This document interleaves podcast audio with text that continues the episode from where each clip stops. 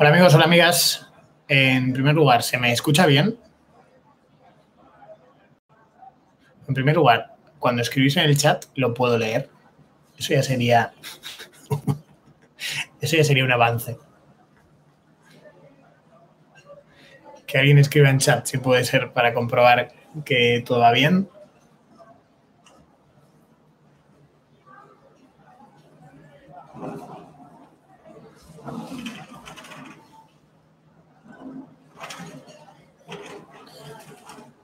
Y esta maravilla. Hola, lo artista. Em, lo artista, ¿se me escucha bien? Es la primera vez que estoy haciendo esta clase por, em, por YouTube Live en lugar de por otros sitios, ¿vale? Para mí es algo nuevo esta forma, pero normalmente en las otras, cuando lo he hecho por Zoom, puedo ver el nombre de la gente que entra. Ah,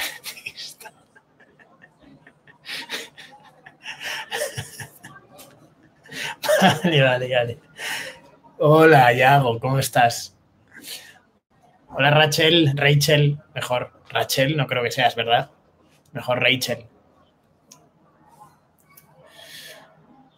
Bueno, pues vamos a... No son ni las 7 todavía, o sea, para ser español he hecho algo muy poco común, que es empezar antes de la hora.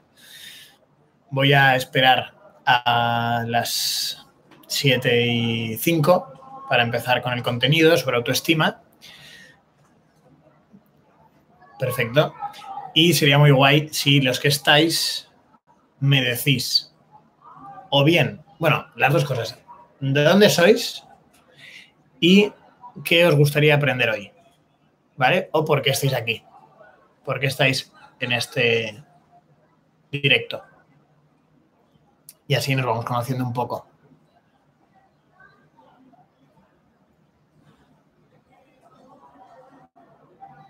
A mí lo que me gustaría es poder ver la gente que entra, como cuando hago los directos en, Instagram o en Zoom. Pero aquí mm, parece que no se puede. Iré viendo cómo funciona. Pero en todo caso, tened en cuenta que para mí. Em, hola Lula, ¿cómo estás? Es muy importante que escribáis en el chat porque, por ejemplo, cuando doy las clases por Zoom puedo ver las caras de otras personas.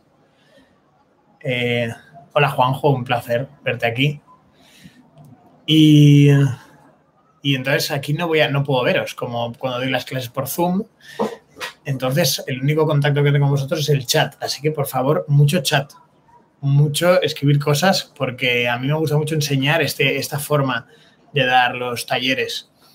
Em, se debe a que actualmente pues doy o sesiones individuales donde es uno a uno, está muy bien, o cursos que, claro, tienen los, en los cursos, los que estoy haciendo cursos, tenéis incluidas sesiones conmigo, pero no os doy el contenido así como en una clase. Y luego está todo el contenido gratuito que hago para YouTube, para Instagram, TikTok y tal. Y, y entonces, eh, gracias, Yago, por el elogio. Eh, entonces, eh, me, falta lo que más, lo que más me gusta son las clases presenciales, ¿vale? Y esto es lo más parecido a una clase presencial, pero mm, falta, que sigue, sin ser lo mismo porque no os veo, ¿vale? Entonces, cuando hago las clases en Zoom, puedo, puedo al menos ver caras. Aquí estoy mm, yo hablándole a un ordenador, que mola mucho menos que si estuviéramos en una sala eh, dando la clase. ¿vale? Así que eh, os agradezco que haya, que haya actividad por el chat. Hola Javi, tu fondo se ve de marinero.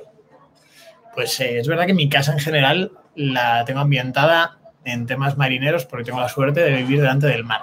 Si un día vienes, te lo enseño. Yo soy de Murcia, decía en TikTok y espero aprender mucho sobre relacionarme mejor. Pues bienvenida. Hola Javier, muchas gracias por compartir tu sabiduría de Calahorra, La Rioja. Yo tenía una familiar de Calahorra. Bueno, tengo. Hace mucho que no la veo. Es una, como una... Muy lejana. Pues vamos a esperar dos minutos más y a las 7 y 5 empezamos con el contenido sobre autoestima. Aquí podemos, eh, veo que hay como se puede crear una encuesta. Eh, ¿Qué ponemos en la encuesta? Me alegro que se me escuche bien. Eh,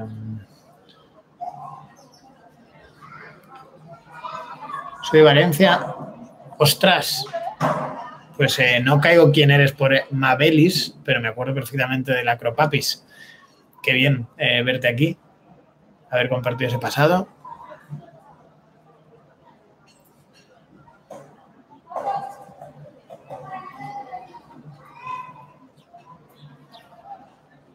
Me pregunto cómo podríamos aprovechar la, la poll esta, la cosa esta de crear encuestas. Algo se me ocurrirá. Y luego que por aquí, emojis, tiki tiki, tiki tiki. Muy bien. Qué divertido. Pues vamos a pasar una hora subiendo emojis.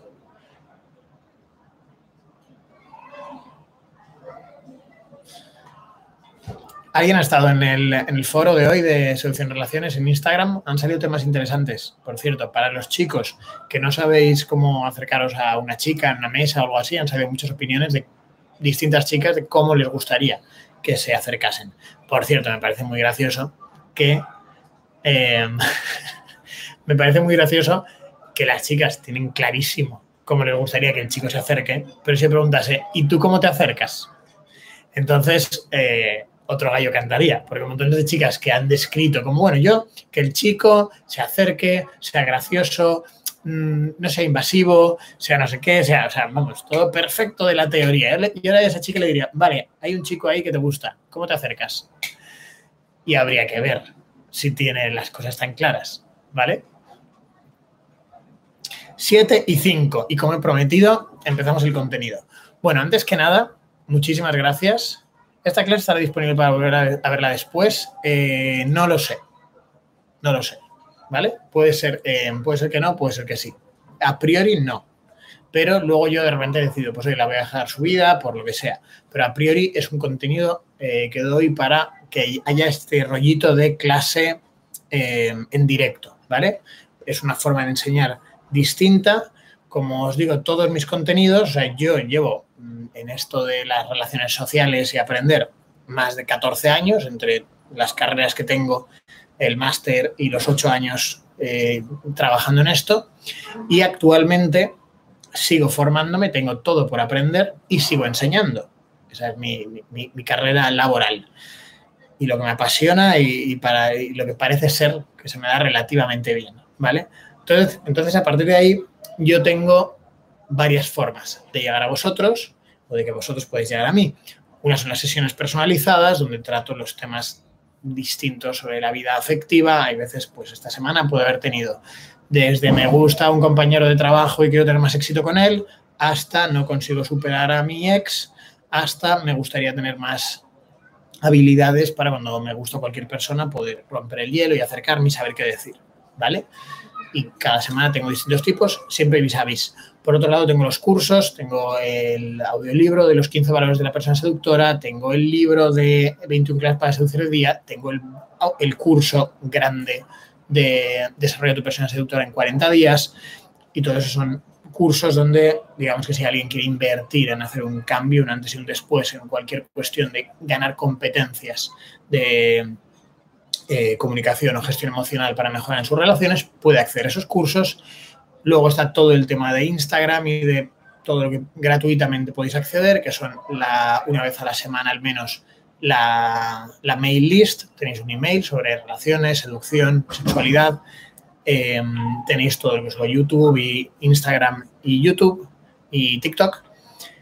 Y en Instagram también está el foro de los fines de semana. ¿Vale? Está todo ese contenido y hay una cuarta pata que son estas clases que más o menos hago una cada dos semanas de distintos temas. Y estos, estas clases tienen la gracia del directo, tienen la gracia de ser muy flexibles en sus temas, siempre se podrá ir variando, con el futuro, en el futuro seguro que repito temas. Eh, la primera clase que di de estos, por ejemplo, fue de la, pareja equipo, 10 claves para que una pareja mm, mejore, para que pueda prevenir problemas, para que pueda eh, identificar mejor sus debilidades y que mejore y dure mucho más y dure sobre todo feliz. Y estos son los distintos temas que puedo ir enseñando. Y se, va, y se basa estas clases en lo que llamo economía de la confianza. Economía de la confianza significa que es un contenido gratuito, pero que sin el, cuando acabe os gusta el contenido, tenéis opción de valorarlo. Y desde luego, estoy, oye, qué maravilla, porque os doy libertad. Pues que sepáis que siempre que se da libertad, se da responsabilidad. De modo que, desde luego, los que consideréis al acabar la clase, os pasaré un enlace a los que estáis en, el, en la comunidad de Telegram, ¿vale? Para que podáis valorarlo, aunque sea con a partir de 5 euros para arriba, ¿vale? El que quiera 5 euros puede 5 euros, el que quiera 2 millones de euros también puede 2 millones de euros, más no, porque no creo que hasta ahora valga más de 2 millones de euros, pero eh, primero, muchísimas gracias a quien consiga valor, a quien considere valorarlo porque me está dando una alegría y es el, vamos, es maravilloso que alguien diga, esto me está gustando tanto que quiero participar de algún modo. Y en segundo lugar, estáis haciendo que esto continúe, porque mm, yo estoy seguro que voy a continuar con mis cursos, con las sesiones online, pero estas clases tienen para mí mucho más sentido que se mantengan si los participantes dicen, oye, pues yo quiero con esta aportación comunicar que quiero que esto siga existiendo porque creo mucho como sociólogo en una regla, que es que cada vez que nos gastamos un euro, decidimos qué sociedad queremos. De modo que si vamos más a un pequeño comercio, pues sobrevivirán más los pequeños comercios, si vamos más a grandes superficies, sobrevivirán más las grandes superficies. Y no puede ser que nos quejemos de lo que existe o no existe o hacia dónde va las sociedades si nosotros, que cada vez que gastamos un euro estamos lanzando un mensaje de qué sociedad queremos, no ponemos una responsabilidad en ello. Y fin del mensaje sociológico para entrar en contenido de autoestima.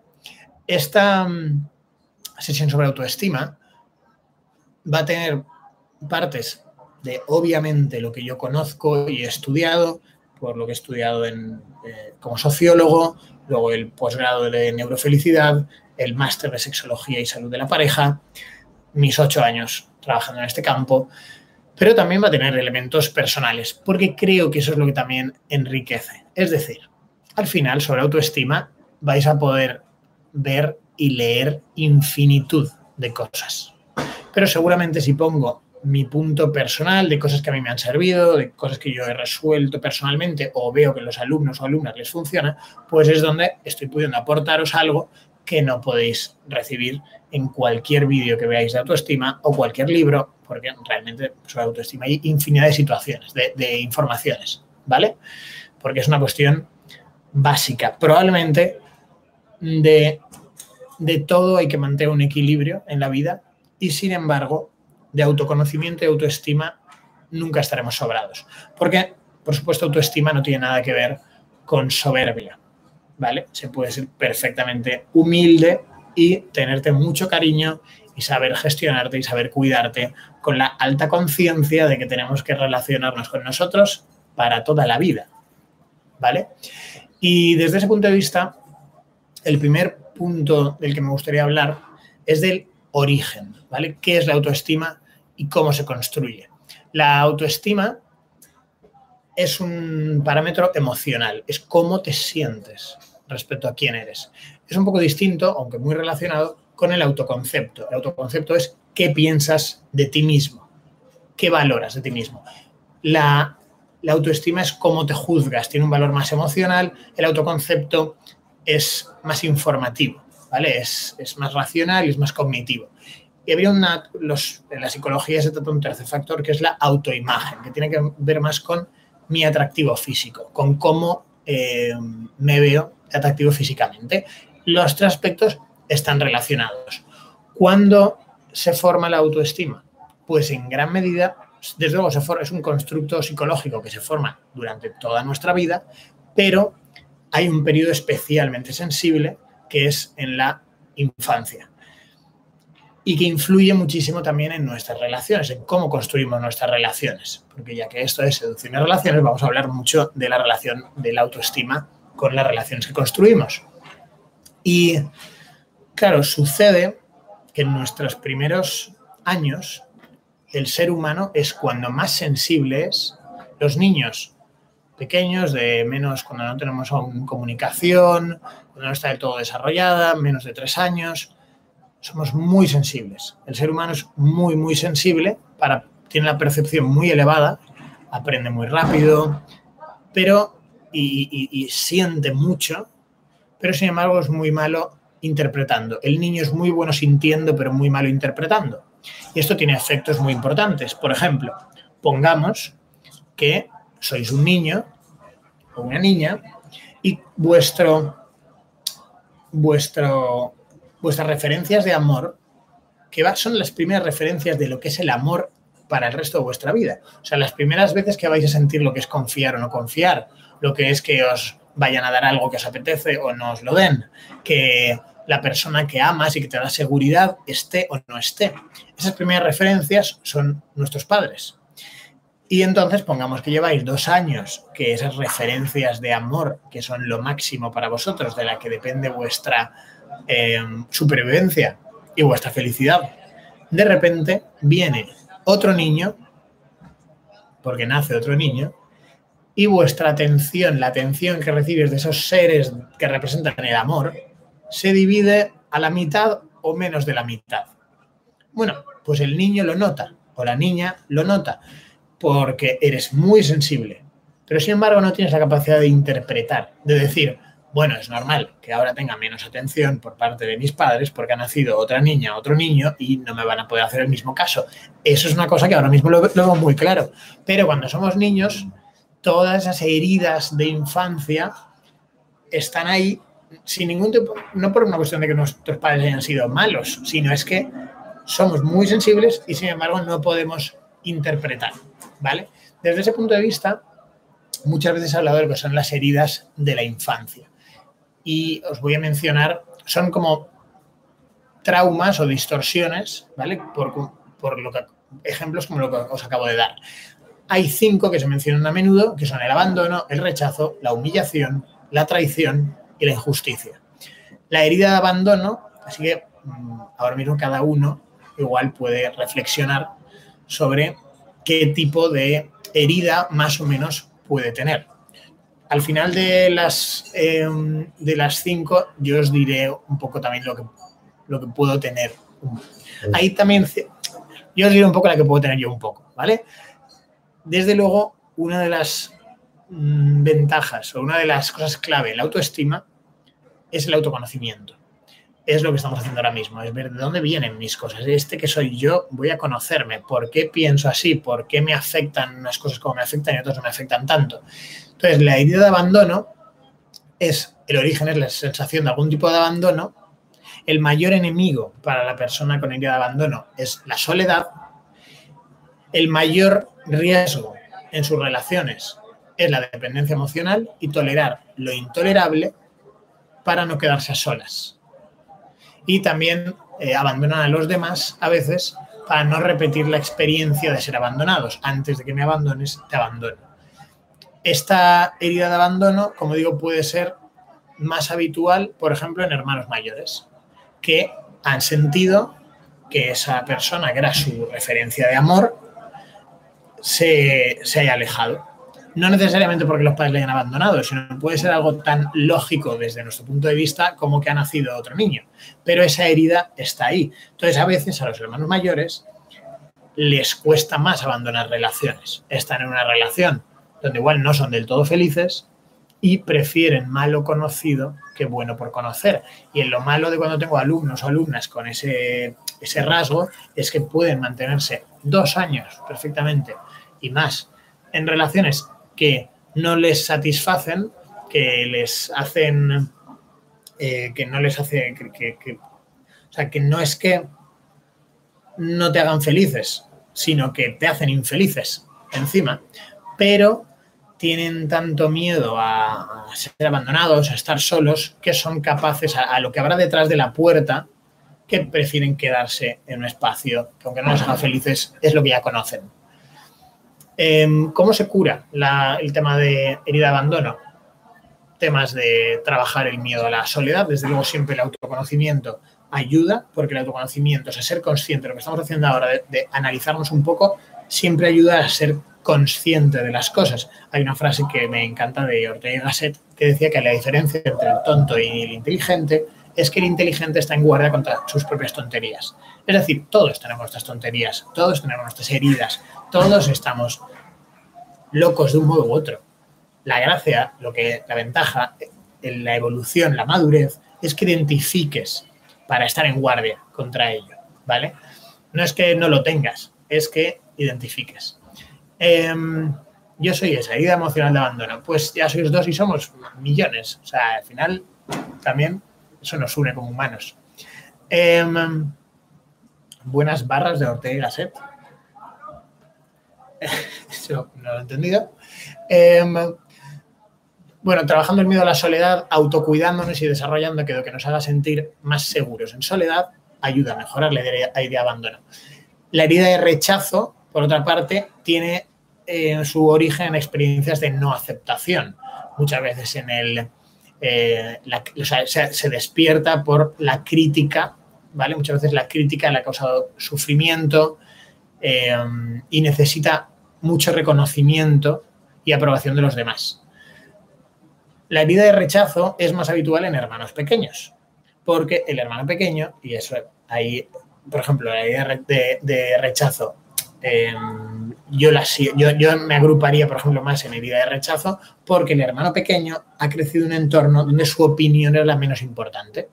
Yo recuerdo estar en Navidad y estar ahí callado y de opinar algo y que mi tía abuela dijese, los niños no tienen que opinar, ¿vale? Mi madre, como buena madre, saltó defendiendo, ¿vale? Pero aún así, ese mensaje está ahí.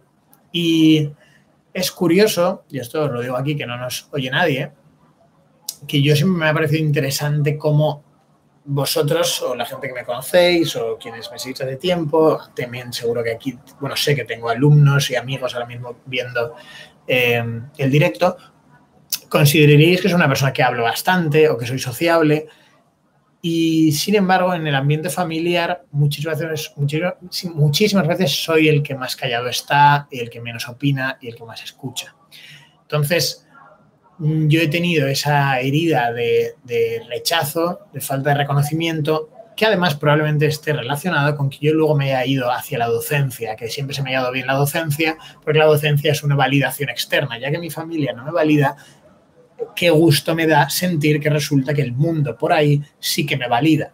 Entonces yo desde pequeño se me ha dado bien la docencia, he sido profesor de capoeira, llevo ocho años enseñando como sociólogo, eh, eh, cuando vivía en Holanda era profesor de español, siempre ha estado muy, vinculado a mi vida a la docencia y puede que tenga esta parte de, bueno, lo que estás buscando es que la aceptación que en tu familia de pequeño no recibiste, ¿vale?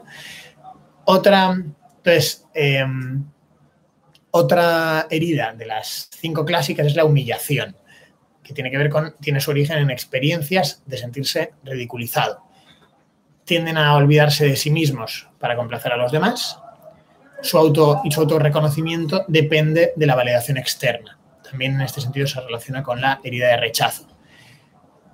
La humillación muchas veces se ha originado en, en el colegio también, como sabéis, temas de bullying, y tal. Y en, en, la cura o lo que ayudaría quien tiene heridas de humillación es perdonar a las personas que le dañaron, quitarse el peso de, lo que ya le ha ocurrido entendiendo que no dependía de él o de ella y valorarse por lo que depende de sí mismo. En la medida que una persona va desarrollando la empatía y va decidiendo, mira, pues eso me pasó de pequeño, eso que así como me sentí en el, en el colegio cuando se burlaron de mí o que, pues bueno, al final eran personas que hoy en día, si supieran lo que hicieron, seguramente se arrepentirían o pensaron que hicieron mal.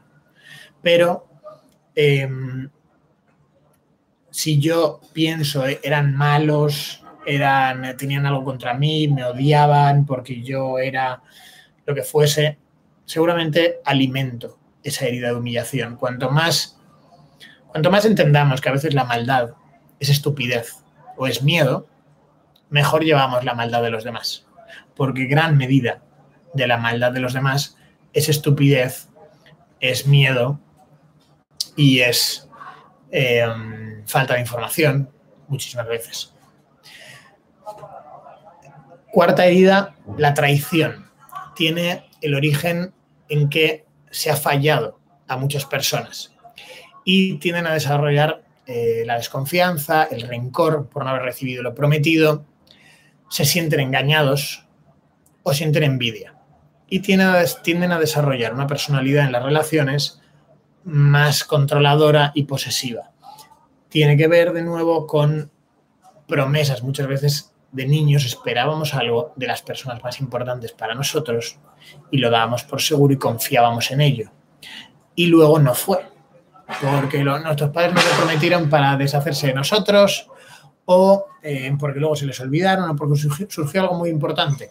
Esto no, insisto, no es necesariamente que hayamos tenido malos padres, pero esa sensación de no puedo confiar, esa traición, luego la podemos arrastrar a las relaciones y nos hace personas más controladoras, más inseguras, más incapaces de creer en la palabra de los demás. También cuanto más hayamos tenido experiencias donde la palabra de los demás no ha servido, no, no, ha, reflejado la verdad, más es probable que desarrollemos desconfianza hacia, hacia esa palabra. Y es muy complicado generar buenas relaciones si no hay confianza. Diría que es imposible generar relaciones sanas si no hay confianza. Porque las personas, ya diciendo la verdad, somos muy complicadas. Las personas, ya siendo honestas, somos un mar de complejidad y hacemos como que nos entendemos, pero no nos entendemos. O sea, gracias a la buena comunicación fingimos que más o menos nos entendemos, pero cambiamos eh, de estado anímico varias veces en un mismo día. Hay cosas que nos pasan que no entendemos de dónde vienen. Hay cosas que no queremos reconocerlo ni a nosotros mismos. Entonces, cuando intentamos ser honestos y tener una palabra en la cual se pueda confiar. Por lo menos reducimos mucho la complejidad de nuestras relaciones. Cuando traicionamos lo que decimos o cuando nos hemos sentido traicionados, ya es, ya es completamente, eh, se abre un agujero muy difícil de resolver. Que muchas parejas intentan a corto plazo resolverlo con sexo, con distracción, con otro tipo de cuestiones, pero es muy difícil restablecer la confianza. Por eso, eh, es, la confianza es algo muy, muy valioso y que probablemente em, si las parejas supiesen el daño que puede hacer traicionar una confianza, se, pensarían dos veces eh, pues, cometer a veces una infidelidad o de algún modo traicionar el acuerdo que se tenga entre la pareja. Mm, se cura la herida de traición, aprendiendo a tener paciencia, empatía y tolerancia para comprender las incongruencias ajenas y aprender a delegar en los demás. Es decir, aprender a, por ejemplo, hay una frase en español que dice, eres esclavo, no eres dueño de lo que callas y esclavo de lo que dices. Y yo os diría, siempre todo lo que habéis dicho es exactamente lo que sentíais. Siempre, cada vez que habéis dicho cualquier cosa, es porque realmente lo sentías o, a veces habéis, habéis ofendido a alguien porque estabais enfadados, cansados, pero realmente no lo pensáis. O a veces puedes haber em, deseado algo que luego no has podido llevar a cabo y le has generado una expectativa a alguien que luego no has podido llevar a cabo. Em, ¿Cuántas veces has contestado estando cansado, algo con poca paciencia, eh, y realmente si hubieras estado más fresco y más paciente y más contento, no hubieras dicho eso. Probablemente montones de veces. O sea, las personas decimos cosas que no representan siempre lo que tenemos dentro. De nuevo, una persona que em, desarrolle esa empatía superará mejor la herida de traición, porque mediante la empatía entenderemos que, bueno, no, se me ha traicionado, sino que el ser humano también es complejo y no siempre dice lo que querría decir. Y por último, la herida de injusticia, que su origen está en una educación autoritaria, fría y exigente. Genera una personalidad rígida a la que le cuesta aceptar otros puntos de vista. Sus juicios morales son planteados como verdades absolutas. ¿vale? Esto pasa en familias muy rígidas donde se le exige mucho a la persona y, los niños, las niñas podemos crecer con una idea de, bueno, por más que me esfuerzo, al final no sirve de nada porque siempre se me exige más y esto es injusto. Eh, eso hace que al final tampoco a esas personas les cueste aceptar la flexibilidad de los demás, sean muy rígidos y suframos. Y se cura, una de las formas de curar la idea de injusticia es trabajar la flexibilidad y de nuevo la tolerancia hacia otros puntos de vista. Entonces, muy importante este primer punto sobre qué es la autoestima y cómo se construye. Y es infinito lo que podemos trabajar. De hecho, luego pondré algún ejercicio para trabajar más el autoconocimiento. ¿Por qué es importante, punto dos, la importancia para mis relaciones? Por infinidad de situaciones. Hay un vídeo muy interesante em, que Álvaro Tejedor y yo hicimos sobre construir la importancia de las relaciones y la autoestima. Em, lo pondré en el, en el, grupo de Telegram, ¿vale? Para que como cosa añadida a este directo. Y, pero dos aspectos importantes. Para mis relaciones, sabéis que en seducción y relaciones trato la parte de conseguir relaciones, lo que superficialmente podríamos llamar ligar, pero ligar es mucho más, porque ligar al final es eh, mi autoestima, es como rompo el hielo, es un mar de cuestiones comunicativas. Le digo que me gusta, no se lo digo, si es mi amiga o mi amigo, lo digo, no, porque temo perderla. Y luego está toda la, la gestión emocional de mi miedo al acercarme a una persona desconocida, mis nervios en una cita. Y luego está toda la parte de cuando ya tengo una pareja, o una relación, cómo cuidarla, cómo mejoro en mi forma de discutir, cómo sé prevenir los problemas, cómo me adapto, cómo construimos un proyecto conjunto. Y esos son los dos grandes eh, ámbitos de seducción y relaciones. Entonces, la autoestima es fundamental en ambos campos, en la parte de conseguir una relación y en la parte de mantenerla. Por ejemplo, en la parte de conseguir una relación, una persona con muy poca autoestima, una persona que no se siente que puede aportar cosas valiosas, se acerca a las nuevas oportunidades con muchísimo miedo, porque dice, bueno, me van a rechazar, voy a molestar, mm, le voy a incomodar.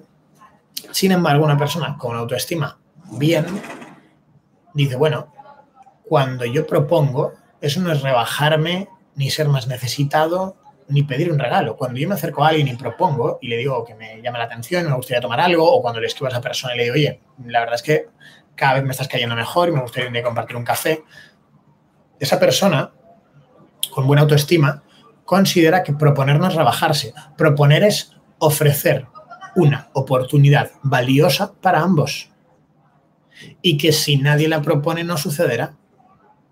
Y entonces, para esa persona, para una persona con baja autoestima, si hay un rechazo, será una devaluación.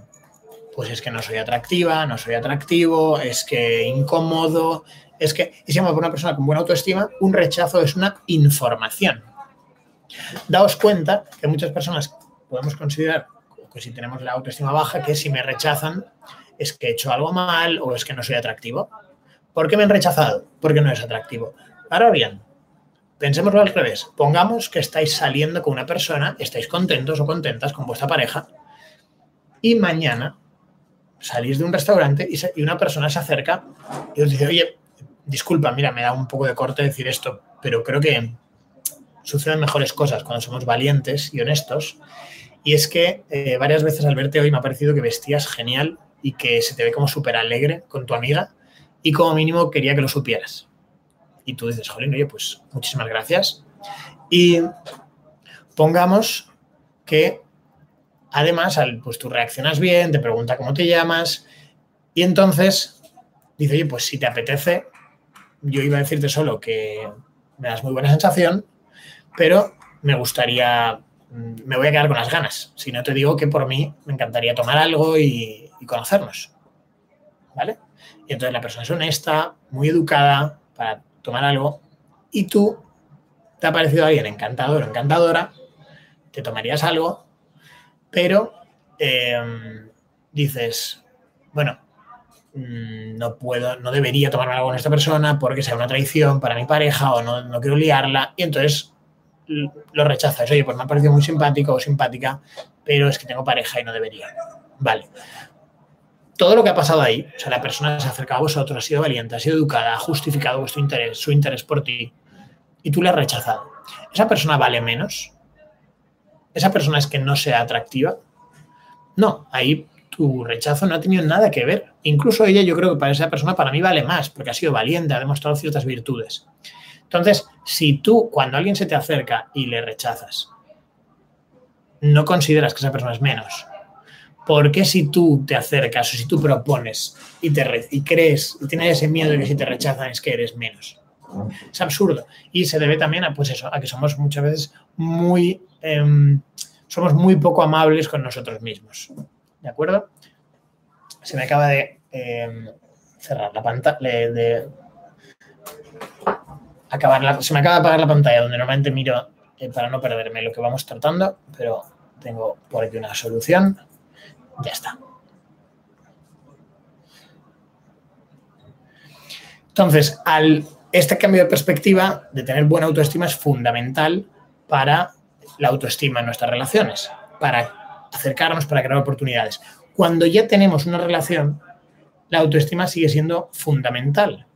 Entre otras cosas, porque una de las grandes lecciones en las relaciones es que que alguien te guste mucho no es suficiente para crear una o tener una relación con esa persona. Y esa es una lección que se tarda en aprender.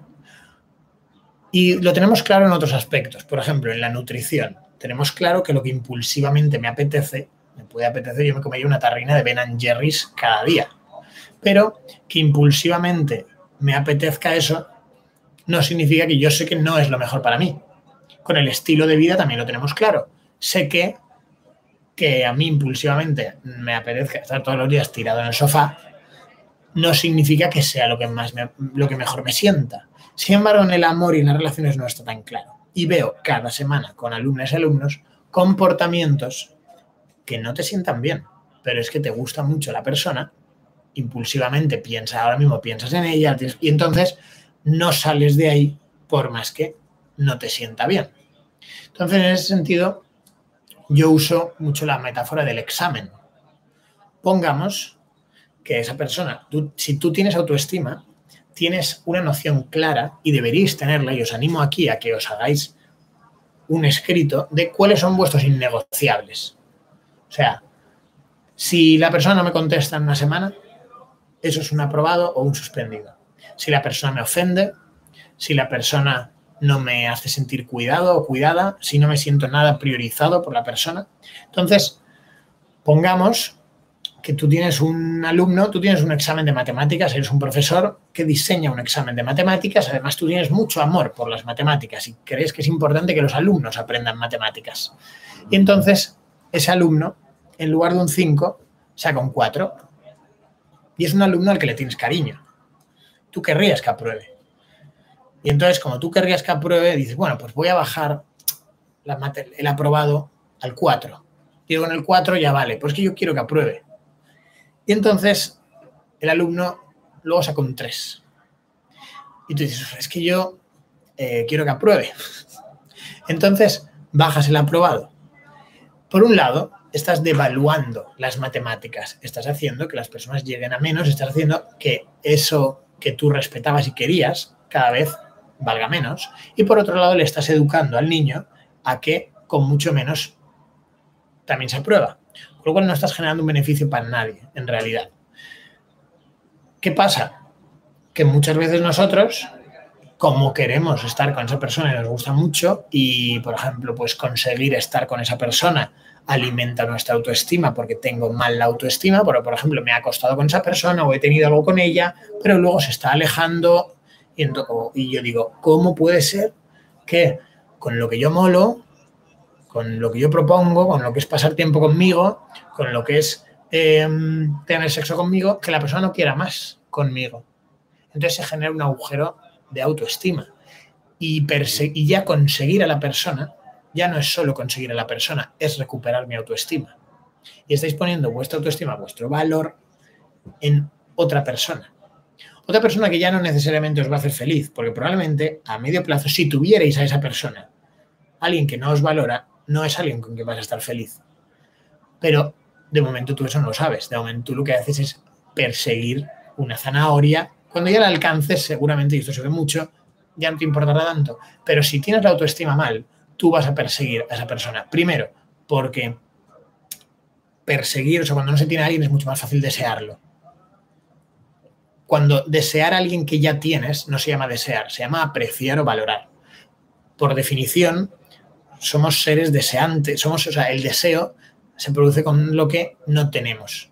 Entonces, y además como la como no le tengo y en su momento nos besamos, nos acostamos, siento que recuperar a esa persona sería recuperar mi autoestima. Por eso sucede que las personas se mantienen años a veces detrás de relaciones que no les hacen felices y que realmente, si llegásemos a tenerlas, eh, pues no serían, o sea, no nos hacen felices.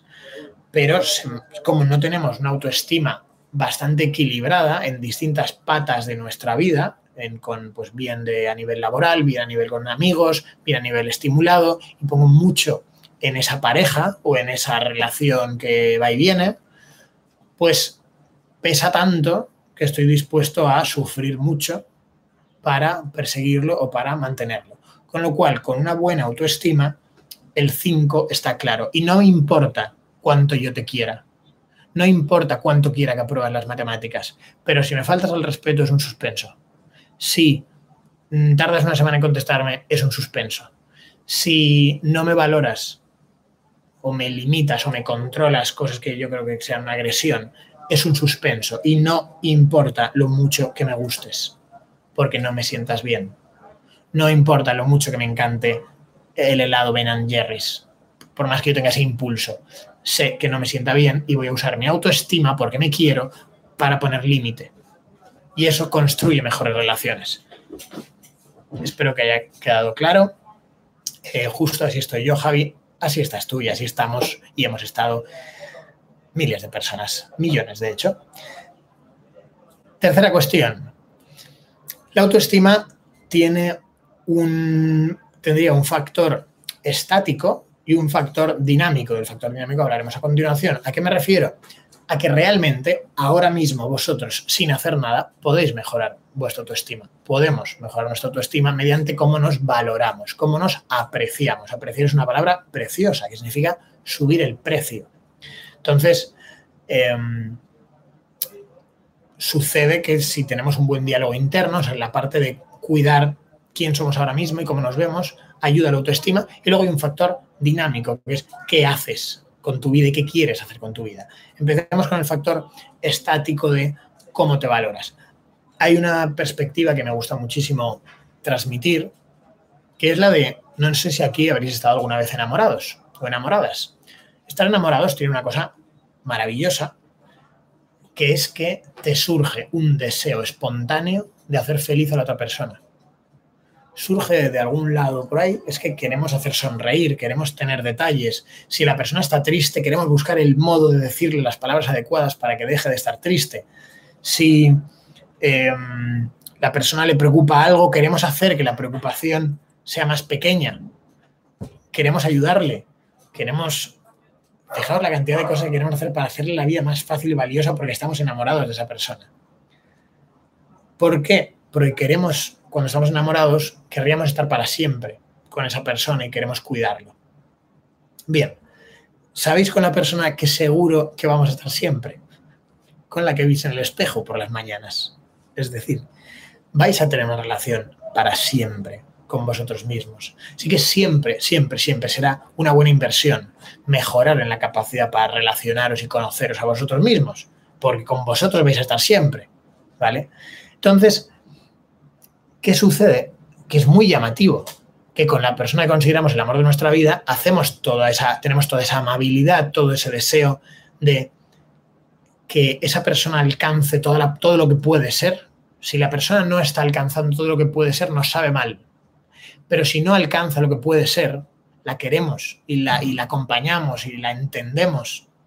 O sea, es compatible tener una cierta exigencia con ser muy cariñosos y amables con nosotros mismos. Porque con la persona que amamos queremos lo mejor para ella y a la vez la entendemos, la acompañamos y tan cierto es que querríamos eh, que, le vaya todo bien y que desarrolle todo su potencial, como que nos quedaríamos abrazados a ella viendo una película, perdiendo un fin de semana entero si es lo que le apetece, porque también disfrutamos de su compañía. Todas esas lecciones que nos salen, nos surgen de forma espontánea hacia la persona que queremos, son las que deberíamos tener en nuestro diálogo interno hacia nosotros. Nos hablamos a nosotros mismos como el amor de nuestra vida, nos proponemos las cosas que nos propondríamos al amor de nuestra vida, nos tenemos la paciencia y el cariño que tendríamos al amor de nuestra vida. Una vez alguien, un alumno me preguntaba, ¿por qué no nos sale así? ¿Por qué nosotros nos cuidamos menos de lo que cuidaríamos al amor de nuestra vida? Y hay muchas explicaciones al respecto, pero una de ellas es que porque tú no puedes perderte a ti mismo. Tú te vas a tener aunque te maltrates.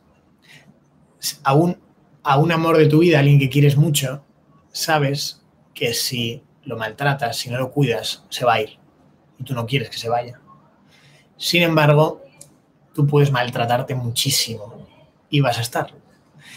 Entonces, en lugar de animarte a que ya que vas a estar contigo para siempre, voy a cuidarme, sucede que nos damos por supuesto. Por supuesto, hay cosas de nosotros que podemos perder. Se pierde la juventud, se pierden los años, se pierde la salud, y cuando, no, cuando se pierde, cuando el ser humano entra muchas veces en crisis, de me hubiera gustado valorar esto. Me hubiera gustado mi capacidad para aprender, me hubiera gustado mi capacidad para vencer miedos, me hubiera gustado mi capacidad para hacer deporte, para cuidar mi cuerpo. Y la he perdido. Entonces, em, a nivel estático, digamos, es muy importante para mí tener este, esta conciencia de que somos el amor de nuestra vida y tenemos que cuidarnos para siempre. Y desde luego, desde, este punto de vista, es mucho más probable construir buenas relaciones. Factor dinámico. Factor dinámico es qué demonios haces con esta oportunidad que tienes. Porque esto de vivir es una oportunidad. Hay una cosa que es interesante pensar. Hubo un momento, probablemente no os acordáis, que una parte de vosotros era una maldita competición entre, no son 40 millones, depende de la ocasión, de espermatozoides, millones de espermatozoides, y resulta que uno ganó. Y como consecuencia, aquí estamos. También pienso, muchas veces hay gente que digo, joder, si este fue el que ganó, ¿cómo serían los otros? Pero bueno, este es otro tema. Em, ¿Elegiríais, a pesar de vuestras tristezas, vuestros malos momentos, vuestras dificultades, vuestros retos. ¿Elegiríais haber sido alguno de los otros millones que no lo consiguió? ¿Elegiríais perderos esta oportunidad de oler, de amar, de salir heridos, de vivir, de viajar, de hablar, lo que queramos? Es una maldita oportunidad.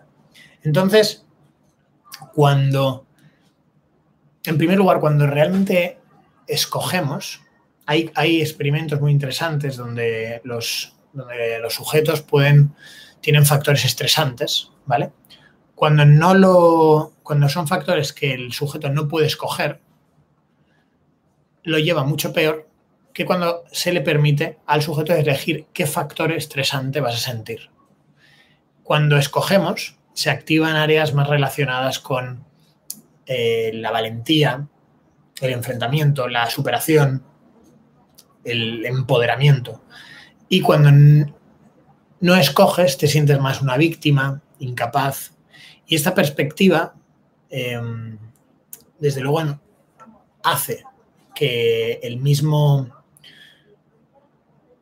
el mismo problema o el mismo desafío te haga sentir más poderoso o más débil más responsable o más víctima. Y realmente, si tenéis una perspectiva que os ayude a decir por las mañanas, mira, o sea, dolores voy a tener, pero escogería esto que estoy viviendo. Yo, por ejemplo, pues, no hace tanto pasé una ruptura muy, muy jodida y había veces que le decía a algún amigo hablando, decir, pues mira, es que en realidad entre no saborear los distintos sabores que la vida tiene. O sea, parece ser que a la vida no podré asistir de nuevo. Entonces, ya que no podré asistir de nuevo, yo prefiero saborear los distintos sabores que esto tiene. Prefiero saborear, por supuesto que quiero saborear el amor, la alegría, la sorpresa, la aventura, pero quiero saborear la traición, quiero saborear el dolor, quiero saborear, o sea, y es darme cuenta que lo escogería me ayudó muchísimo. Y a partir de ahí, em, y de eso hablaremos a continuación, creo que a veces en, los temas de autoestima se infravalora la parte del esfuerzo. ¿Sabes? Se cree que, bueno, al final amate a ti mismo.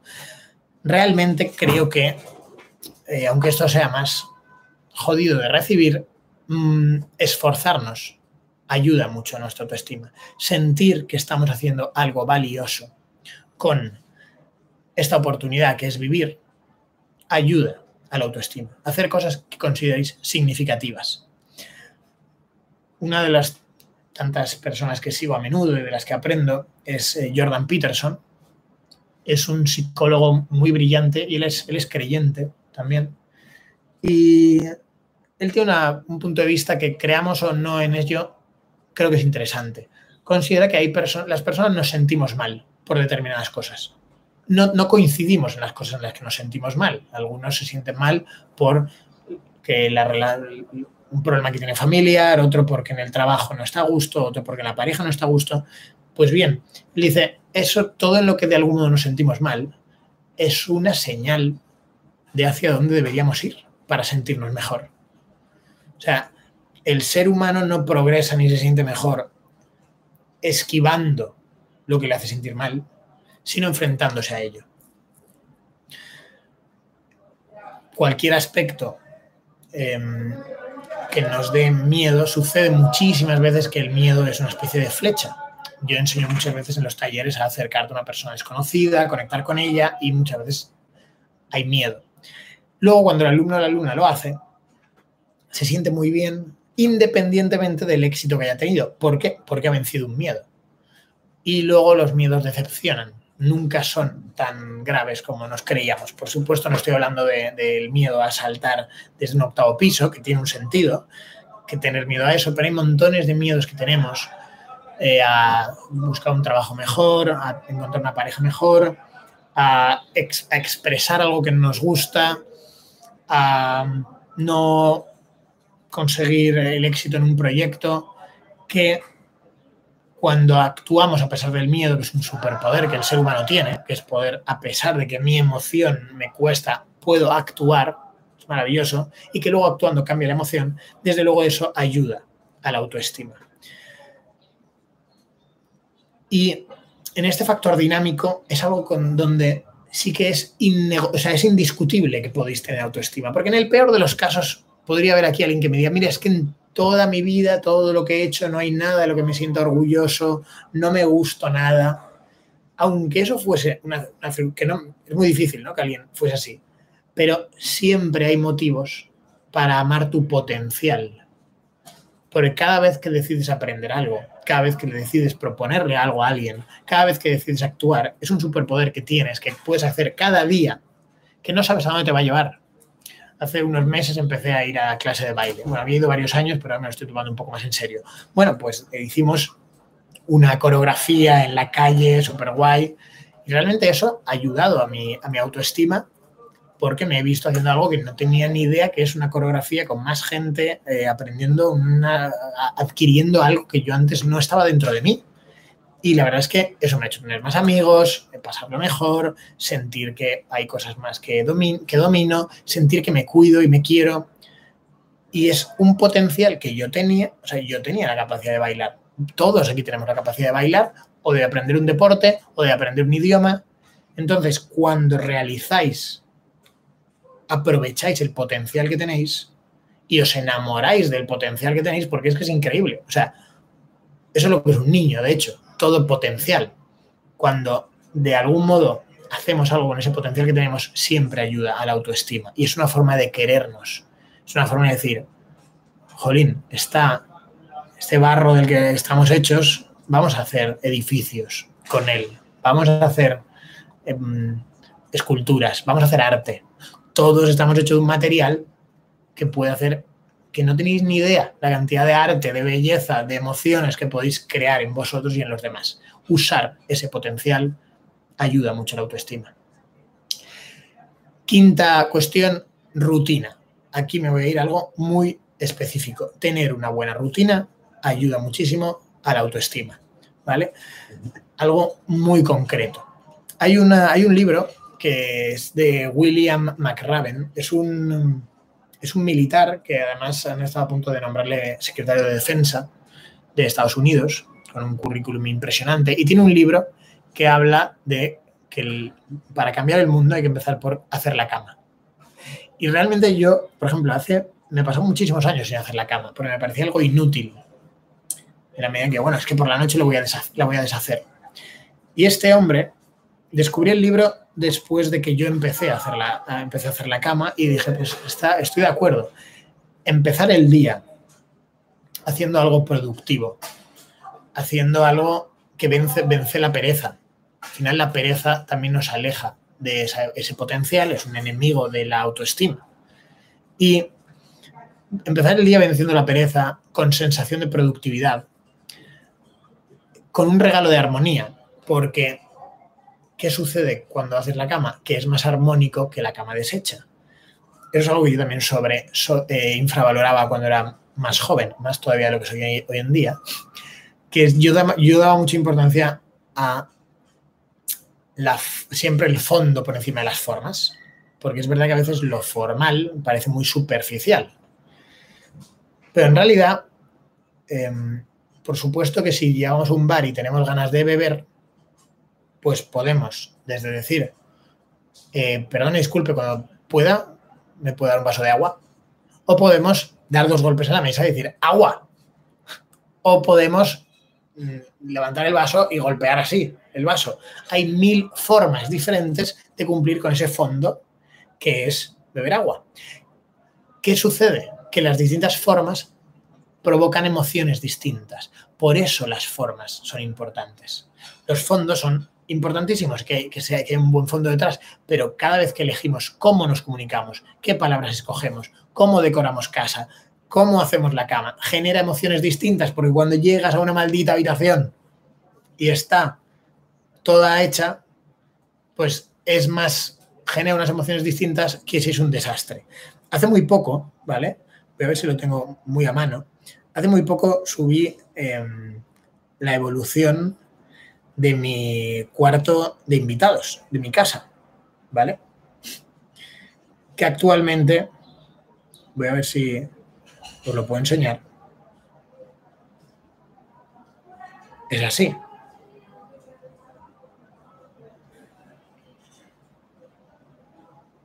Actualmente es esto, ¿vale? Muy cuco, ¿no? Más o menos, está bonito. Bueno, pues no hace tanto era esto. Genera emociones distintas. Y realmente, esto es hace dos años, realmente yo pienso, es increíble que a mí me diese igual llegar a casa y ver cada día ese cuarto. Me siento más cuidado, me siento más en paz, me siento con más autoestima desde que arreglé eso. Y este hombre en el libro decía, si tú no eres capaz de, de hacer tu cama de vencer ese punto de pereza, de hacer algo bien, porque también la oportunidad que da hacer la cama es que algo quede perfecto, la oportunidad de, la, oportunidad de practicar la perfección, la perfección o algo bien hecho. Oye, cuidar que no hayan arrugas, cuidar que algo quede simétrico, la sensación de armonía que todos tenemos. Todos tenemos un sentido de la armonía, de lo que está bien hecho. Aunque yo no tenga ni idea de música o no tengo ni idea de música, escuchamos una canción sabemos si hay armonía o no hay armonía. Tenemos una sensación de armonía, de conexión con la belleza, las personas. Entonces, empezar una buena rutina, y una de las cuestiones de la buena rutina es eh, hacer la cama, ayuda. Particularmente, ¿qué rutina tengo yo? Y que os animaría a todos a que tengáis una buena forma de empezar el día. Yo particularmente me levanto eh, y bebo un vaso largo de agua en un lugar donde pueda ver la luz natural. Andrew Huberman, un neurobiólogo que me encantan sus publicaciones, porque la verdad es que es muy buen divulgador, pero a la vez se nota que ha investigado muchísimo, habla que es muy sano para las, para las personas cuando nos despertamos tener un par de minutos de luz natural. A continuación, suelo hacer deporte. Al principio me costó una barbaridad, pero es muy bueno químicamente para la autoestima. Y de nuevo, es un ejercicio de autocuidado. O sea, es, Javi, me tienes que durar toda la vida, así que te voy a cuidar. Y hacer deporte es una forma de cuidarme. Después me doy una ducha, em, que procuro terminarla con agua fría. También, por, lo visto, es muy bueno, de nuevo, para el sistema inmunológico y, de nuevo, acostumbrarte a hacer cosas que no te apetecen es una de las claves en la vida para poder progresar, porque van a ver, va a ser normal que haya dolores e incomodidades si lo que quieres es progresar y sentirte orgulloso. Y después hago una meditación. Una meditación que hay gente que lo hace guiada, yo particularmente me creé mi propia meditación que os sugiero aquí, si os apetece, me podéis preguntar. Empiezo por eh, sentir y me, aún así es mejorable ese dormitorio de invitados, pero te veo bien, Javier, mucho mejor que antes. Muy bien. Em, gracias por el aporte. entonces empiezo por sentir, ¿vale? Esta es la parte más clásica de la de la de las meditaciones, ¿vale? Acostumbrarnos a pues, centrarnos en, en sentir cómo se expande el, estómago, la parte del diafragma, y así me, centro unas 10 respiraciones, luego otras 10 más en la parte de la clavícula y luego otras 10 más en la parte de la nariz. Hay veces que hago 10, hay veces que hago 30. Por supuesto, pensamientos vienen, pero intento verlos como parte del camino, que como todo, tanto lo que nos duele como lo que nos alegra, se irá. Entonces, normalmente tengo un mantra que me digo a mí mismo que es em, progreso o camino, progreso, o sea que visualizo como eso se va quedando atrás, venga lo que venga, es una forma también de centrarte de nuevo porque la meditación lo que procura es que sintamos, que estemos en el presente. Ir hacia las sensaciones es una forma de estar en el presente frente a lo acostumbrados que estamos a que la mente esté o en el pasado o en el futuro, o anticipando y ansioso por cualquier cosa, o por preocupaciones o arrepentimientos que hemos tenido. Entonces, la parte más clásica de la meditación va de lograr estar presente y luego, después de estar un rato en, esa, en ese momento, paso a unas fases que llamo primero aceptación y procuro recordarme a mí mismo que lo que tengo que hacer es poner mi mejor comportamiento, mi mejor intención y que a partir de ahí el resto es confiar en la vida. Porque en realidad, en la seducción, en las relaciones y en la vida en general hay un altísimo grado de incontrolabilidad e incertidumbre.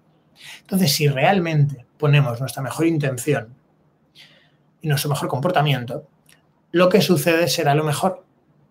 Porque será lo mejor que podemos haber alcanzado.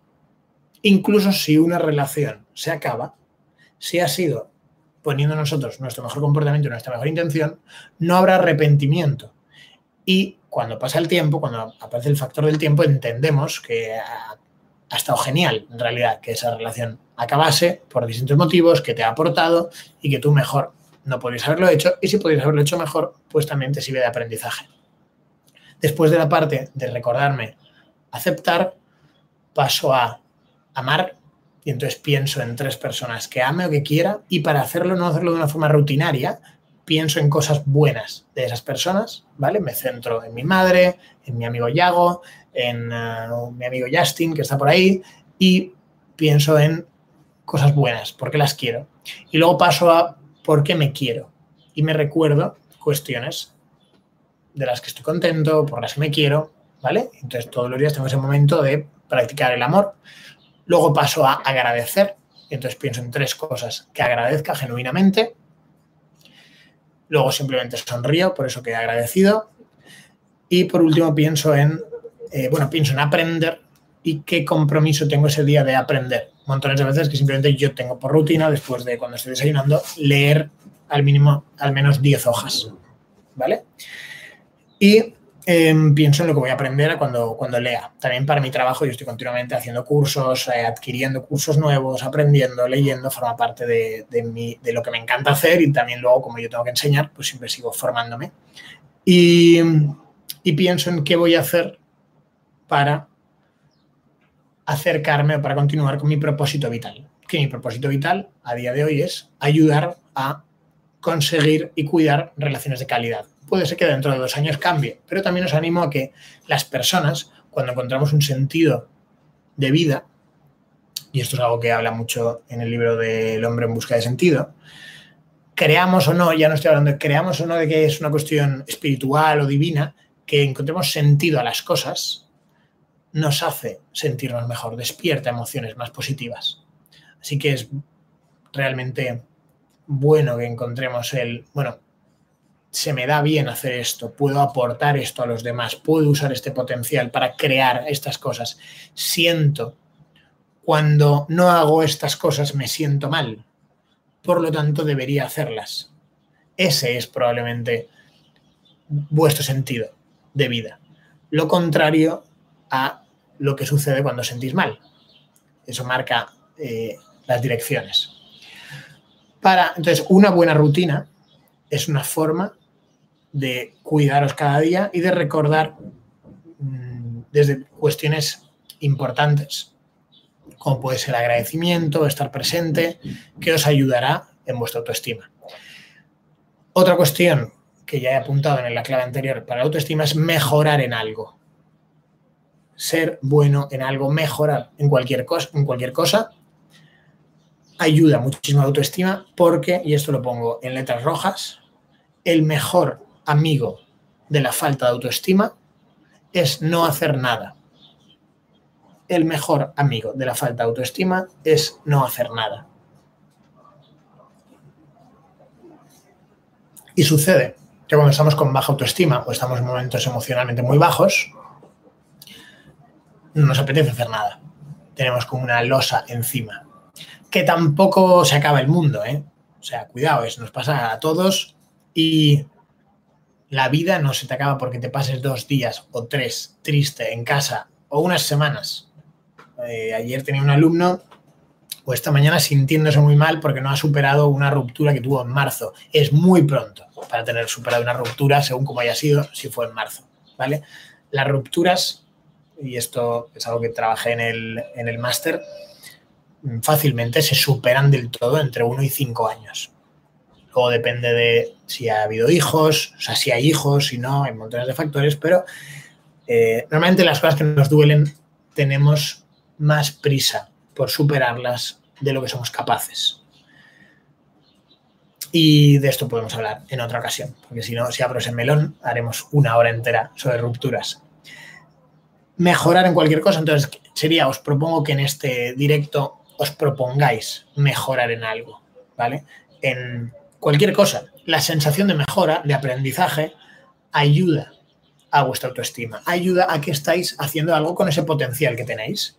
Estáis transformando arcilla en cosas, porque todos tenemos potencial creador y entonces lo estáis transformando en aprendizaje, en vinculación, en relaciones, en algo que algo no existía y ahora existe antes no existía en ti, en mí la habilidad de bailar y ahora hay mayor habilidad. Antes yo estoy yendo a vela también, antes no tenía ni idea de lo que era un, de llevar un velero y ahora voy aprendiendo. Está existiendo algo que antes no existía. O antes no tenía vinculación con una chica maravillosa y sin embargo, desde el otro día que la vi y me atreví y me acerqué, he creado esa vinculación, ¿vale? También aprender a mejorar nuestra comunicación, nuestras relaciones, ayuda a nuestra autoestima, porque de nuevo, lo que estamos haciendo ahora mismo es bueno para nuestra, autoestima. Estamos mejorando en algo, aprendiendo conocimiento, ¿vale? Séptima clave que quiero comunicar aquí es tener nuestro botón de paz. El botón de paz es algo de lo que hablé en momento de publicidad en el audiolibro Los 15 valores de la persona seductora, que si os gustan mis contenidos no os dejo de recomendar. Y sucede que una cosa también, de, una, de las claves de ir mejorando en nuestra gestión emocional es entender que es estar contentos o felices o tener una mejor, una mejor dominio emocional no va de nunca estar mal. Para nada. O sea, eso es como pretender que no haya nubes. Las nubes vienen y las nubes se van. Mejorar nuestra gestión emocional es aprender a estar mejor cuando estoy mal y a saber qué hacer cuando estoy mal y que naturalice y me preocupe menos estar mal. Somos mucho más felices cuando nos preocupa menos estar tristes. Serás mucho más feliz cuando te preocupe menos estar triste. Desde este punto de vista, una cosa que comentaba en, ese audiolibro es lo que se llama el botón de paz, y es que tengas diseñado algo que sepas que al hacerlo, independientemente de tu estado anímico, al hacerlo te sentirás mejor. En mi caso, yo sé que sea cual sea mi estado anímico, si entreno, hago deporte, media horita, una horita de deporte, me ducho, como algo y me hago una siesta de media hora, en ese caso, el, seguro que estoy mejor. O sea, químicamente, incluso, es imposible que yo no esté mejor después de las cuatro cosas. Y son cuatro cosas básicas que es muy bueno que todos tengamos en cuenta si estamos cuidando o no, que son descanso, higiene, actividad física y nutrición. Si queremos mejorar nuestra autoestima, por donde tenemos que empezar es por algo tan básico como, como eso. O sea, ¿qué estoy haciendo? ¿Qué algo que me acompaña cada día durante el resto de mi vida? ¿Cómo manejo mi descanso? ¿Cómo manejo mi higiene? ¿Cómo manejo mi actividad física y mi nutrición? Y ya os digo, eh, en mi caso, por ejemplo, mi botón de paz, sea, algo que cuando yo sé que es que hasta para mandar un mensaje a una chica o a, algo, algo que tengo que escribir, un email, algo que sé que quiero hacer bien y me noto que mi energía, mi estado anímico está bajo, sé que si voy, entreno, me ducho, como algo y duermo, yo soy, para mí mm, mi siesta de 25 minutos es sagrada, ¿vale? Me sienta muy bien desde hace muchísimos años. Sé que luego voy a estar mejor que lo que comunique, que las ideas, que voy a estar más fluido, ¿vale? Entonces, muy recomendable em, poder, em, muy recomendable que os diseñéis vuestro propio botón de paz. Puede ser quedar con un amigo, puede ser pasear, que sepáis lo que os sienta bien. Y octavo punto, el octavo punto y el noveno son eh, ejercicios prácticos que os voy a proponer, ¿vale? El octavo punto es que os hagáis un ejercicio de valoración personal. Y os propongo ahora, apuntar, que en, los, en estos em, aspectos os pongáis un punto, os, os valoréis del 1 al 10. Físicamente, intelectualmente, que por cierto, intelectualmente está discutido, pero es interesante la teoría de Howard Gardner, que habla de que tenemos distintas inteligencias, que son lingüística, musical, espacial, lógico-matemática, corporal, kinestésica, intrapersonal, interpersonal y naturista. Es decir, si os valoráis vuestra inteligencia por vuestra capacidad matemática, eh, probablemente solo por vuestra capacidad matemática os estáis dejando montones de aspectos de, la, de la inteligencia, como puede ser la kinestésica. Por ejemplo, Messi no nos parecerá una referencia de la inteligencia mm, eh, abstractiva o de la inteligencia espacial o la inteligencia que puede tener un arquitecto o un matemático. Pero la capacidad para estar moviéndote a una velocidad y calcular lo que pasa alrededor tuyo y calcular la fuerza por la que tienes que empujar un balón para que llegue a ese lugar a la vez que están 11 personas alrededor, bueno, 22 personas alrededor tuyo, eso es alucinante. Entonces, de nuevo, si os valoráis por la inteligencia equivocada o solo os demandáis por una inteligencia que no tenéis, porque en vuestro entorno, por ejemplo, hay un determinado tipo de inteligencia y vosotros tenéis otra, no ayuda a vuestra autoestima. Os decía que nos valoremos en físicamente, intelectualmente, laboralmente, como amigo, como pareja, como amante, es decir, sexualmente, como hijo,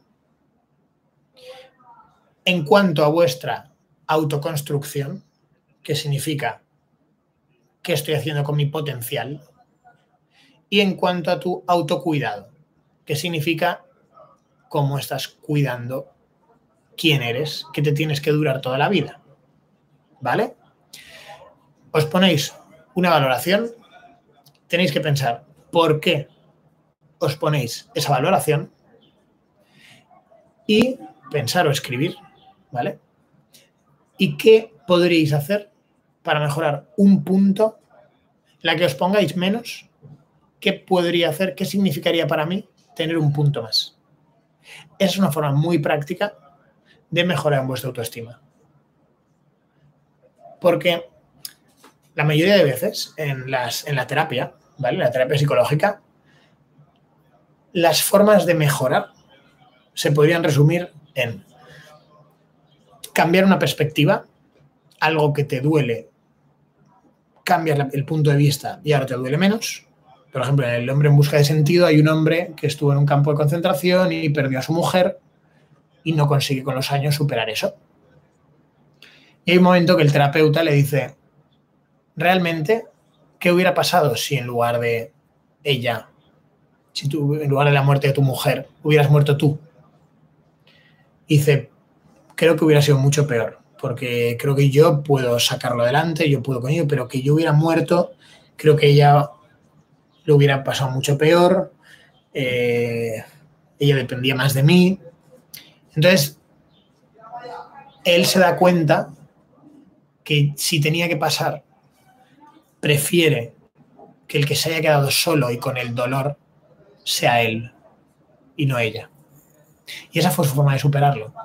Y eso sucede con cualquier punto de vista, o sea, con cualquier cosa que nos duela. Si encontramos una perspectiva que nos haga llevarlo mejor, encontrarle un sentido, servir, entender para qué ha servido, es una forma de superar clásica en la terapia. Em, por otra parte, el, uh, otra cosa clásica en la, al mejorar en la terapia es mejorar en alguna virtud.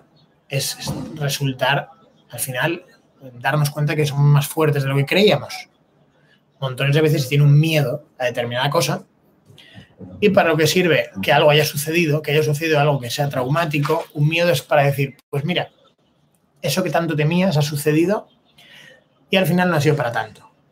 Hoy estaba hablando con un amigo, comiendo con él, que ha tenido muchísimo tiempo miedo al tema de la calvicie. Y llegó un momento en que ya se rapó y, dice, tío, estoy mucho mejor que los dos años que he pasado, que pasa mucha gente, de intentar pelear que si te pones por un lado el flequillo para el otro, que si intentas hacer esta operación o no operación o ponerte este producto, ha sido, me he dado cuenta que no era para tanto, gusto a chicas, digo, porque al final el pelo lo quieres para gustar a chicas, me he dado cuenta que gusto a chicas, entonces se ha dado cuenta que es más duro de lo que pensaba. La persona que está con ese miedo, con el miedo que queráis, es una persona que dice, soy más débil de lo que me creo. Si sucede ese miedo, sufriré. Entonces, te enfrentas al miedo, no es para tanto, y entonces te das cuenta que eres más duro de lo que creías. Esa es una de las formas también clásicas de mejorar en la, en, una, en la terapia. Y la tercera forma súper clásica es que aquello que te duele o que te cuesta superar, encuentres cuál es el 1% que eres capaz de hacer. Igual no eres capaz de acercarte a un chico, a una chica que te gusta y romper el hielo, pero igual eres capaz de eh, hacer un pequeño elogio y despedirte. Si eres capaz de hacer el 1%, serás capaz de ir repitiendo y cada vez ir superándolo y capaz de hacer el 1, el 2, el 3, el 4. Bueno, pues en este caso estoy dando, si lo trabajáis, una forma muy práctica de mejorar vuestra autoestima, porque si os ponéis vuestra valoración en físicamente, intelectualmente, laboralmente, como amigo, como novio, amante, hijo o hija, en cuanto a tu autoconstrucción y en cuanto a tu autocuidado. Y en lo que haya sido el punto menor o el que queráis mejorar, ¿qué podría hacer para mejorar un punto? Esa es una forma muy concreta, muy que sois capaces de enfrentaros a ello para ir mejorando vuestra autoestima. Y último punto, la historia de vida. ¿vale? La historia de vida es un ejercicio que se hace para el autoconocimiento y a la vez podemos darle un enfoque también para la autoestima. La historia de vida es que cojáis un Word o una hoja de papel. En la hoja de papel podéis hacer unas líneas que pueden ir mm, o sea, sería, si tuviéramos un papel muy largo, pues sería una sola línea, pero como es un papel, pues un DIN A4, será una línea que irá continuando, continuando abajo, o lo podéis hacer en un Word. Y pensáis en bloques de cinco años cuáles han sido los momentos más relevantes de vuestra vida. Pensáis en, de cinco en cinco años qué estabais haciendo, qué sucedió, qué os marcó, qué cambios importantes existieron, qué personas son las que más os influyeron y por qué. En un sentido de em, apreciación, de un sentido de emulación, de esto lo admiro y quiero, me gustaría ser así, o en un sentido de rechazo, eso me provocó muchísimo dolor, no me gustó nada y, traté de ser muy distinto. ¿Vale? Sucede también, pues, un, padre que abandonó o una madre que abandonó y eso luego provoca mucho que eh, el alumno o alumna que tenga le cuesta muchísimo abandonar a una persona que no le hace nada feliz, pero le cuesta mucho separarse de esa persona y se convierten en a veces en este tema de, teoría de las relaciones se, les llama a esas personas como rescatamendigos. O sea, ¿por qué si esta persona no me aporta gran cosa, está fastidiada en su vida? Eh, ¿Por qué me, quedo tan pegada a ella? Porque, y, me hace sufrir. ¿Por qué no consigo desvincularme? Bueno, porque sucede a veces que es, tuviste una herida de abandono y entonces tú no quieres ser igual, tú quieres cuidar a esa persona, pero claro, a costa de a costa de perder tu felicidad y tu vida, incluso de quitarle la oportunidad a esa persona de que sea ella quien mejore. Esta es una cosa, una cosas más importantes que hoy en día en la teoría actual de educación y psicología infantil que se tiene, es que no hagas nada por el niño que sea capaz de hacer por sí solo. Porque hacerlo por él no es bondad es quitarle la oportunidad de que crezca y mejore. Acompáñale, dale seguridad, sé buena persona, pero debe ser él. No hagas cosas que él es capaz de hacer por sí mismo. ¿Vale? Em, entonces, hacemos ese análisis de momentos y de personas relevantes y para eso nos ayuda mucho al autoconocimiento. Esto requiere unas horas de hacerse, pero es que la autoestima se trabaja la autoestima no se mejora leyendo un post. ¿Vale? A ver si también eso nos queda claro. La autoestima se, mejora como cualquier cosa apuntándote a cursos, trabajando, escribiendo, centrándote, concentrándote. No es leer un post y sentirme iluminado y ya algo que igual no está bien dentro de mi cabeza, o sea, no está bien trabajado o no está bien apreciado dentro de mi dentro de mis emociones ya está solucionado con un post. No funciona así, lo siento mucho, hay que trabajar. Entonces, si queréis hacer este ejercicio, es muy positivo, yo lo hago de vez en cuando, lo hice en su día, sé que lo volveré a hacer en el futuro, la historia de vida. Y cuando, para trabajar la, la autoestima, es bueno que identifiquemos qué factores, qué cosas habéis hecho que os sintéis orgulloso de ello. Si habéis estudiado, si habéis conseguido un trabajo que os costaba hacer, si habéis conseguido mejorar una relación que os costaba mejorar, si habéis conseguido hacer un viaje que para vosotros era retador hacer, si habéis conseguido superar o dejar de fumar o cualquier cosa que os sintáis más o menos orgullosos. Y entonces escribir qué virtudes tuvisteis por ese hito o esa cuestión de la que estáis orgullosos. Pongamos que yo eh, estoy orgulloso de que yo, por ejemplo, hice el Camino de Santiago desde Francia 33 días. Bueno, pues ahí me demostré eh, capacidad de compromiso conmigo mismo, porque fue un año anterior cuando dije, yo quiero hacer esto. Y se lo dije a varios amigos con la idea de, yo voy a hacerlo, si alguien quiere venir, se viene. Demostré independencia, de que muchas oportunidades en la vida se pierden porque es que no vino nadie conmigo. No, yo lo voy a hacer sí o sí. Y un amigo se vino, Em, demostré tolerancia a mí mismo porque pasé 33 días con ese amigo y, siempre funcionamos muy bien, hablamos mucho em, y no hubo conflictos. Demostré capacidad para adaptarme porque en el Camino Santiago pues hay un de veces que vives mucha incomodidad. Entonces, yo cuando tenga la autoestima más bajita, pude recordarme a mí mismo que yo me demostré esos valores, que los he hecho en mi vida y si os demostrasteis haber hecho algunos valores, eso, independientemente de que hoy tengáis un mal día, o esta semana, o este mes, esos valores están en vosotros. Forma parte de tu capacidad y de tus fortalezas y de tus armas para enfrentarte a la vida. ¿Vale? Así que el, ejercicio de la historia de, de vida ayuda al autoconocimiento, pero además luego pensáis en esos hechos relevantes que han sucedido y qué valores mm, demostrasteis, os ayudará la autoestima para tener plena conciencia, apreciaros de que esos valores forman parte de vuestra vida. Para siempre. Aunque ahora mismo os esté costando más aplicarlos, pero están en vuestro armamento, forma parte de vosotros. Muy bien. Y con esto tenemos las nueve claves que había, sobre las que quería hablar en este directo sobre autoestima. Muchísimas gracias a los más de 30 personas que, habéis mantenido esta chapa que os he soltado. Espero que lo hayáis eh, disfrutado, que os haya sido útil. A mí, desde luego, si una de las claves os ha resultado útil, ya me siento satisfecho. Porque a veces, desde luego, cuando yo veo charlas, conferencias, si hay un 10% que me ayuda a tomar alguna decisión o a ver algo que veía de un modo distinto, verlo ahora de un modo mejor, que me ayude, eh, me parece que ya es un gran aporte. Eh, voy a dejar tres minutos más por si queréis, o cinco minutos. Hay, hay preguntas que, ¿dónde se compra el audiolibro? Voy a poner el enlace ahora mismo para quien esté interesado en el audiolibro. Eh,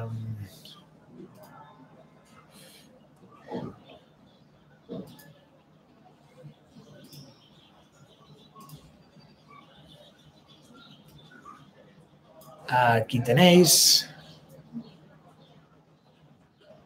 Audiolibro. En audiolibro, por cierto, hay un, hay un, eh, hay un capítulo del audiolibro sobre autoestima. Mónica, me alegra muchísimo que te haya gustado y Raquel, muchísimo. Me alegra mucho, estoy ya un poco, estoy un poco ya acabando la semana, ¿eh? me alegra muchísima. Me alegra mucho que te haya gustado, Raquel. Muchísimas gracias. Eh, como siempre, me he alargado más de lo que quería. Mi idea era hacer una hora, pero me gusta mucho enseñar. Preferiría, la verdad, que fuera cara a cara, pero espero que os haya eh, resultado útil y nutritivo. Gracias, Yago, por estar ahí. Em, ¿Alguien que quiera preguntar alguna cuestión antes de cerrar? Que no haya vergüenza. Se admiten elogios, se admite... Puede ser que nazca ya genéticamente con poco tu estima. O siempre va a ser cosas que nos pasaron de pequeños. Em, las personas tenemos predisposiciones biológicas.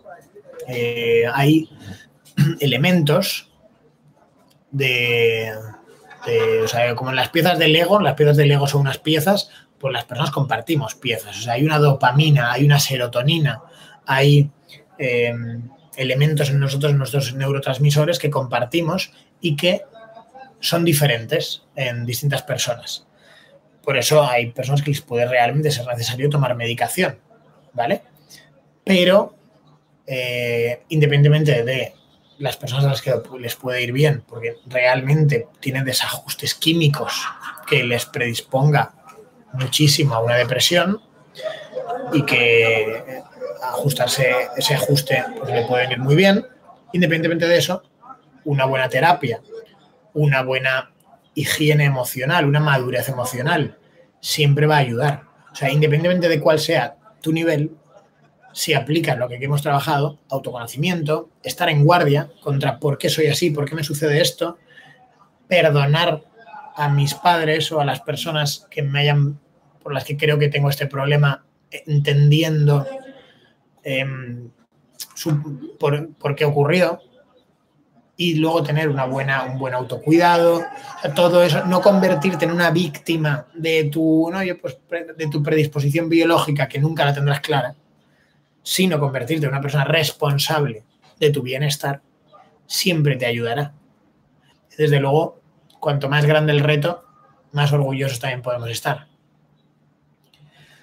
Gracias por tu, compartir tus vivencias muy interesantes. Eh, Mabelis, gracias. La verdad es que sí que me soy muy de, mezclar el conocimiento teórico con cuestiones personales de mi propia vida o de mis alumnos y alumnas, porque creo que enriquece y al final los ejemplos, los, los ejemplos son muy potentes desde, desde el punto de vista docente.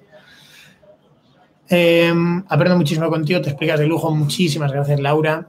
Quiero aprovechar para decir que en menos de dos semanas me ha cambiado la vida gracias a ti, Javier. Jorín, muchísimas gracias. Ahora entiendo que eres Juanjo.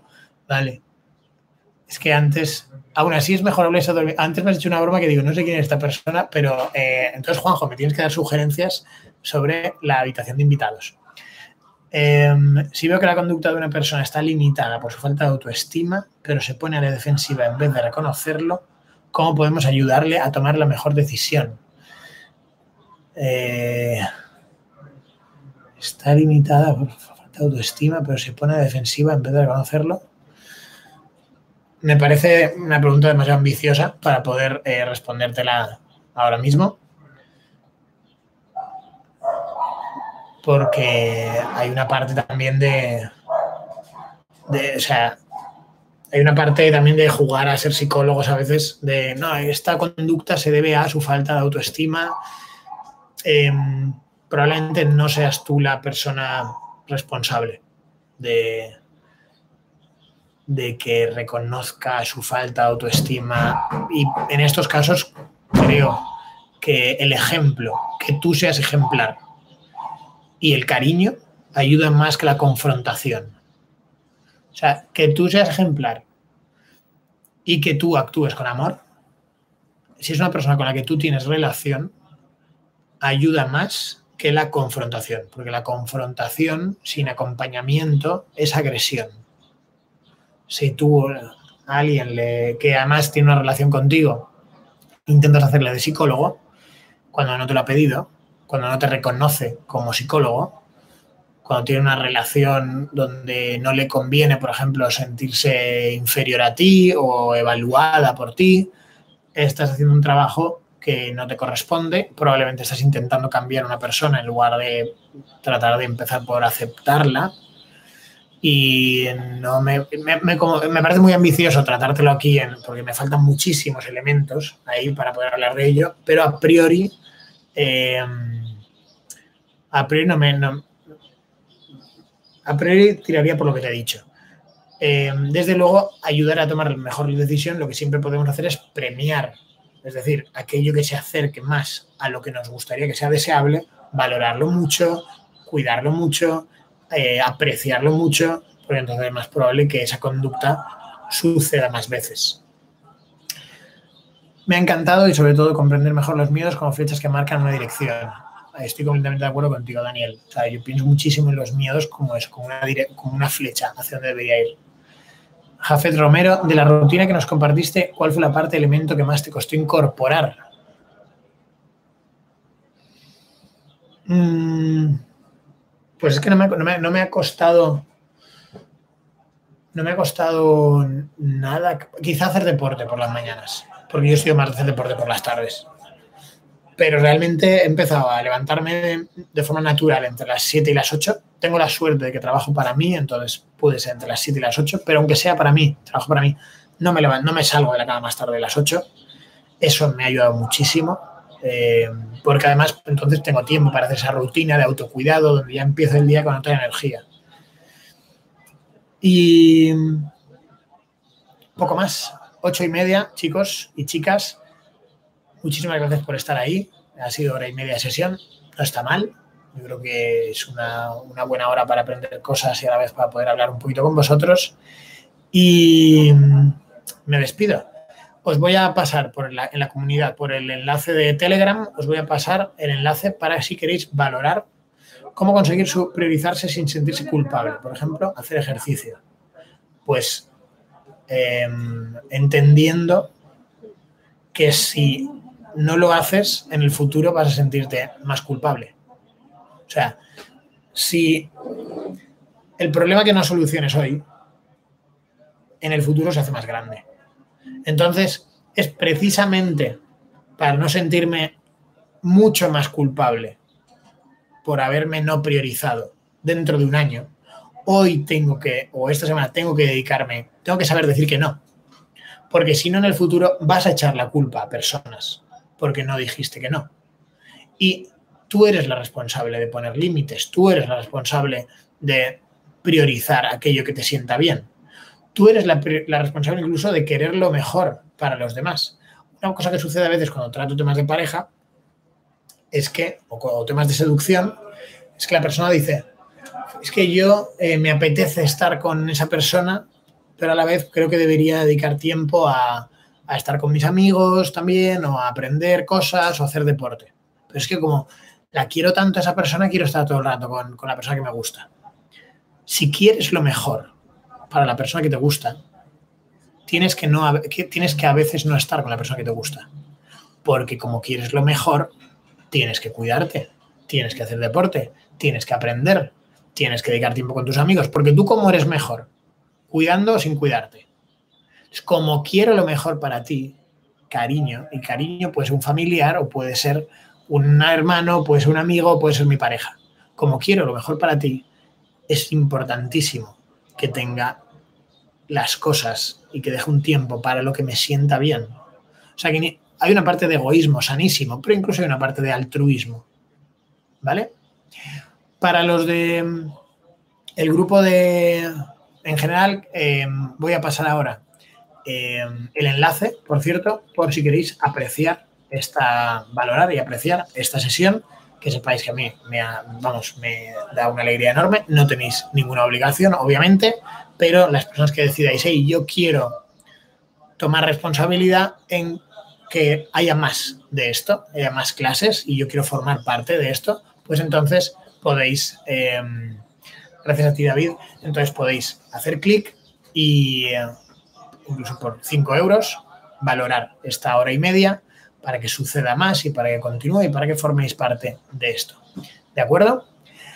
Pues poco más. Estamos en contacto, ya sabéis que podéis encontrarme en lista de seducciones relaciones y de tantas otras formas y seguiremos haciendo clases de estas. Muchísimas gracias a todos, que acabéis genial la semana. Chao.